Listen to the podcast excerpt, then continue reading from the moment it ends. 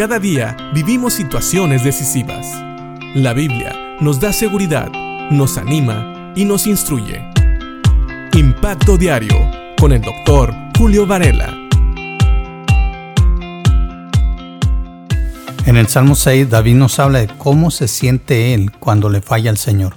Cómo el pecado es algo que lo angustia, algo que lo hace sentir que sus huesos duelen, él estaba angustiado completamente porque había fallado y él sabía que había pecado contra Dios. dice el versículo 4, vuelve, oh Señor, y rescátame. Por tu amor inagotable, sálvame. Pues los muertos no se acuerdan de ti. ¿Quién puede alabarte desde la tumba? Y esta es una pregunta que hace David y aquí podemos ver la magnitud de la angustia que tenía David en su corazón al punto de que él se siente morir él siente que puede morir por haberle fallado al Señor. Sabemos que tal vez eh, él está expresando algo que podría ser imposible, aunque sabemos que hay gente que ha muerto de tristeza. Entonces tenemos que entender que realmente la angustia de David era bastante. La reina Valera lee de la siguiente manera, Vuélvete, oh Jehová, libra mi alma, sálvame por tu misericordia, porque en la muerte no hay memoria de ti. En el Seol, ¿quién te alabará? Y me gusta cómo lo dice la reina Valera, porque en la muerte no hay memoria de ti. Dice la nueva traducción viviente, pues los muertos no se acuerdan de ti. Y esto también es un buen recordatorio para nosotros de tener en mente de que no debemos de esperar. Nosotros estamos vivos y debemos de alabar al Señor. Nuestras vidas deben de glorificar a Dios.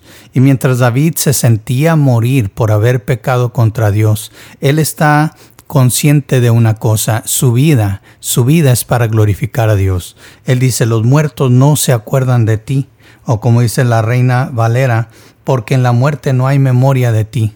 Nosotros debemos de recordar a Dios y vivir nuestras vidas para Dios. Debemos de vivir como si muriéramos mañana y no tener de qué arrepentirnos.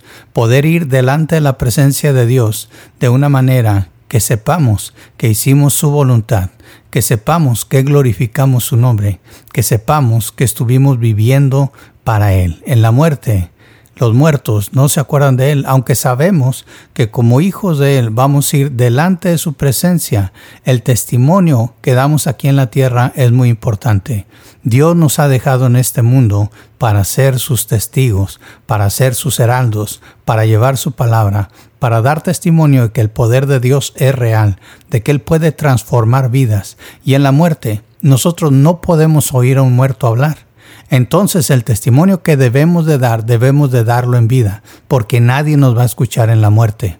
En la muerte, nosotros vamos a disfrutar de la presencia de Dios. Aquellos que hemos creído en Cristo como Señor y Salvador, vamos a disfrutar de la presencia de Dios, pero no vamos a poder dar testimonio de lo que Dios ha hecho en nuestras vidas, de la salvación que Dios nos ha dado. Es interesante ver cómo David pide al Señor y sigue hablando de esa angustia que lo consume, una angustia de la cual él quiere que el Señor lo rescate. Y él habla de que sea rescatado por el amor inagotable de Dios. Él habla aquí de salvación.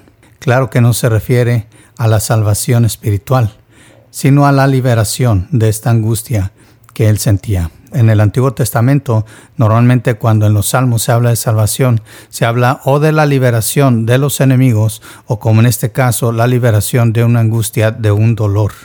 Ahora, ¿qué vas a hacer hoy? ¿Vas a dar testimonio de Dios en vida? Porque una vez muerto, tal vez, una vez que el Señor te llame a su presencia, tal vez, tú vas a disfrutar de la presencia de Dios, pero no vas a dar testimonio de Él a aquellos que no le conocen. Una vez que lleguemos a la presencia de Dios, vamos a ser solo hijos de Dios, siervos de Dios, los que estemos ahí presentes. Pero recuerda, una tarea que Dios nos ha dejado es ser testigos de Él y testificar en Jerusalén, en Judea, en Samaria y hasta lo último de la tierra. Esa parte, lo último de la tierra, es la que nos toca a nosotros, gentiles, que hemos sido salvos por la gracia de Dios, el amor infinito de Dios que nos ha alcanzado hasta este lado del mundo.